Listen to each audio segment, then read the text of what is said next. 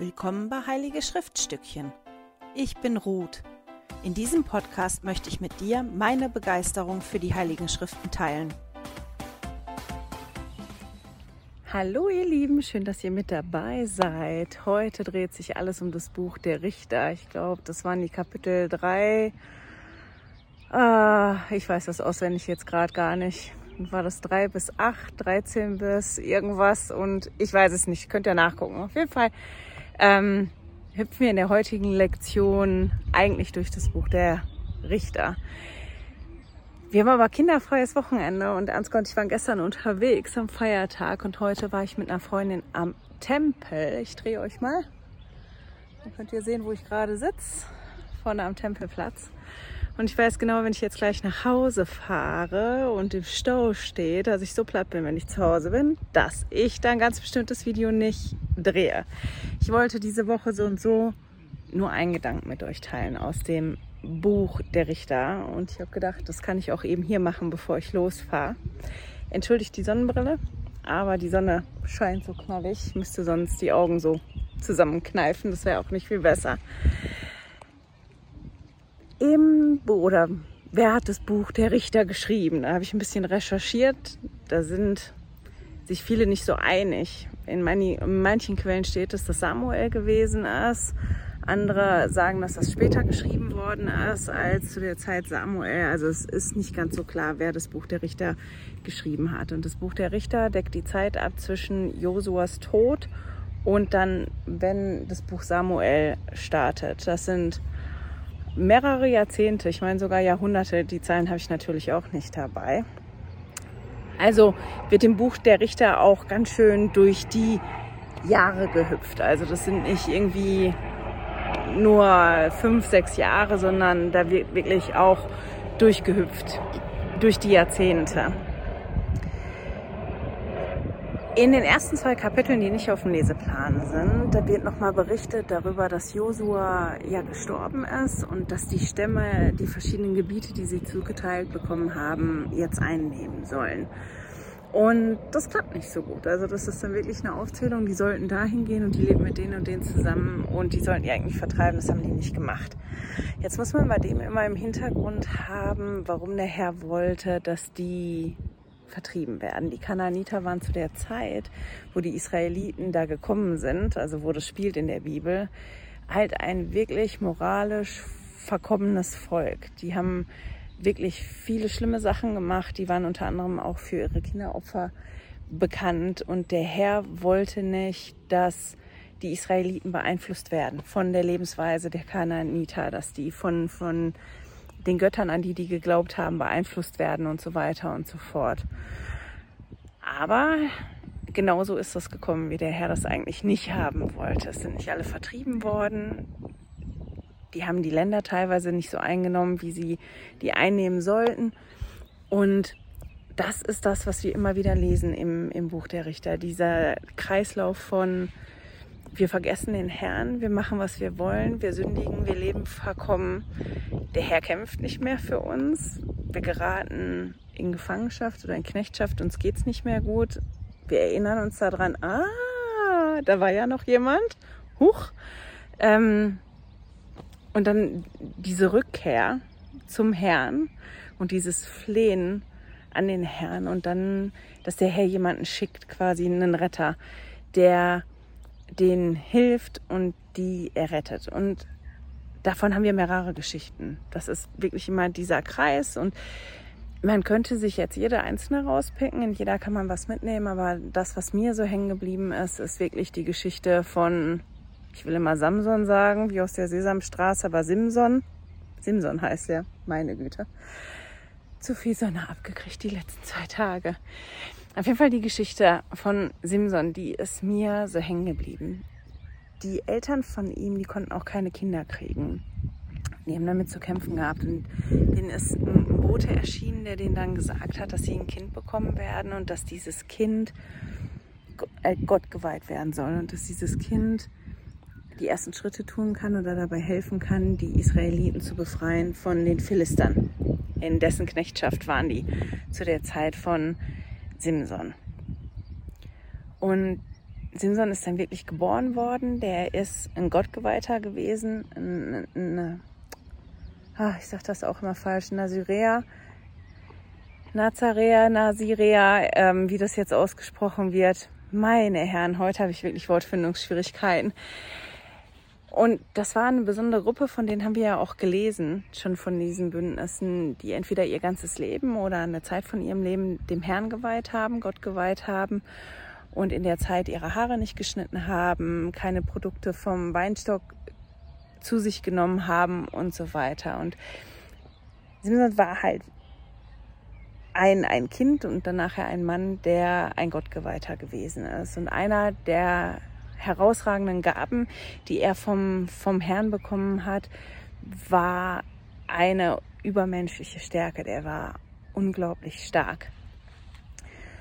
Und wir lesen dann von seinem Leben und lesen, dass er viele Dinge gemacht hat, die er toll gefunden hat. Nicht unbedingt die, die der Herr wollte von ihm, sondern die, die ja er gut gefunden hat. Der hat sein Leben so gelebt, wie ja, wie es ihm gepasst hat. Und ach, wir lesen ja von Eifersüchteleien und, und wie er Philister umbringt, wie die Philister sich rächen an ihm und, und wie das so also hin und her geht. Und nachher kommen wir an einen Punkt, wo er sich verliebt in eine Frau, in Delilah. Und die bekommt von den Führern der Philister unglaublich viel Geld dafür angeboten, wenn sie wie man Simson besiegen kann, was seine Schwäche ist. Und die nimmt dieses Angebot an und versucht dann wirklich das herauszufinden und fragt ihn danach, sag mal, wie kommt denn das eigentlich, dass du so unglaublich stark bist? Wo kommt das her? Und er erzählt ihr dann die eine Geschichte und sie probiert das aus und es funktioniert nicht. Und dann, oh, du hast mir nicht die Wahrheit gesagt. Und dann erzählt er was anderes. Das probiert sie auch aus. Das funktioniert auch nicht. Und du hast mich schon wieder angelogen. Du liebst mich nicht. Wenn du mich lieben würdest, würdest du mir das sagen, was dich so unglaublich stark macht. Ja, und an dem Punkt kann man sich schon fragen, warum ist er da geblieben, wenn er mitkriegt, dass sie wirklich probiert herauszufinden, warum er so stark ist und nicht nur probiert, das herauszufinden, sondern wirklich probiert, ihn zu überwältigen. Und das funktioniert nicht. Aber er bleibt da und er lässt sich von ihr dann quasi weich kochen und an irgendeinem Punkt erzählt er ihr, wo seine Stärke herkommt. Und er sagt zu ihr halt dann, wenn ich das jetzt mit meinen Worten sage, hat gerade die Bibel nicht vor meiner Nase, meine Stärke kommt von meinen Haaren. Mir sind noch nie die Haare geschnitten worden und meine Stärke liegt in meinen Haaren. Und als er dann schläft, ähm, schneidet sie ihm die Haare und so kann er überwältigt werden. Und in der Schrift ist mir halt der Satz so entgegengesprungen, weil er nicht wusste, dass der Herr ihn verlassen hat.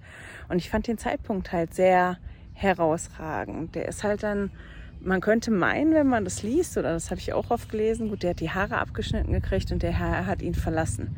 Aber hat der die leider ja auch vorher gesagt, was er meint, wo jetzt seine Stärke herkommt, nämlich aus seinen Haaren. Und das, was er vergessen hat oder gar nicht mehr auf dem Schirm hatte, war, wo diese herausragende Gabe eigentlich hergekommen ist. Und dass diese ungeschnittenen Haare eigentlich nur ein äußeres Zeichen gewesen sind für diesen Bund, diesen, dass er eigentlich ein Gottgeweihter ist, aber dass diese Gabe, diese Kraft gar nicht aus den Haaren kommt, sondern vom Herrn kommt und dass er das wirklich wie in Vergessenheit hat geraten lassen und dass das dann so auch der Moment gewesen ist, wo der Herr ihn dann wirklich verlassen hat und, und wo die Gaben auch nicht mehr präsent gewesen ist. Und ich habe mich halt gefragt, wie ist denn das mit uns? Ist uns immer bewusst, was wir für Gaben und für Talente haben, die der Herr uns gegeben hat und was machen wir mit unseren Gaben, mit unseren Talenten? Herrn Simson hat ja unglaubliches Großes prophezeit bekommen. Also, dass er Schritte dahin machen, dass macht, dass die befreit werden können von, von den Philistern. Und der ist diese Schritte aber nicht wirklich gegangen und hat ganz, ganz andere Dinge gemacht mit seiner großartigen Gabe. Und ich glaube, dass wir da auch oft reingeraten oder nicht, dass wir unglaublich große Talente und Gaben haben und die entweder gar nicht sehen Das ist so ein Problem von mir, dass ich Schwierigkeiten habe zu erkennen, was sind denn meine Talente und meine Gaben. Vielleicht auch teilweise, weil, weil ich immer das Gefühl habe, ich hätte gerne andere Talente und Gaben als die, die ich wirklich habe. Und wenn ich meine Talente und meine Gaben kenne, was mache ich denn dann damit? Und ist mir bewusst, wo meine Talente und meine Gaben herkommen. Und wenn man die Geschichte dann weiterliest im, im Buch der Richter, ist glaube ich im Kapitel 16 dann nachher, ähm, lesen wir ja davon, dass er wirklich in Gefangenschaft gerät. Ich habe jetzt gerade nicht mehr im Kopf, ob dem die Augen ausgestochen werden oder ob die sonst, ob die den einfach nur blenden, sodass er nichts sehen kann.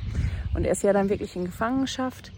Und die feiern dann ein ganz großes Fest. Und zu der Zeit war das oft so, wenn Kriege geführt worden sind, dass das auch wie ein Krieg der Götter gewesen ist. Der eine Gott gegen den anderen. Also die, die gesiegt haben, deren Gott war dann halt auch stärker. Also seht mal, guckt hier hin, unser Gott, der ist der Stärkste.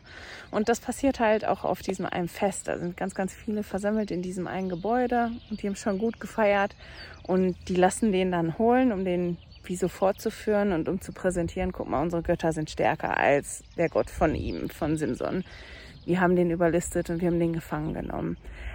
Und man liest, dass die Haare wieder gewachsen sind. Und natürlich sind die Haare wieder gewachsen. Die war ja im Gefängnis, da hat ihm keiner die Haare geschnitten.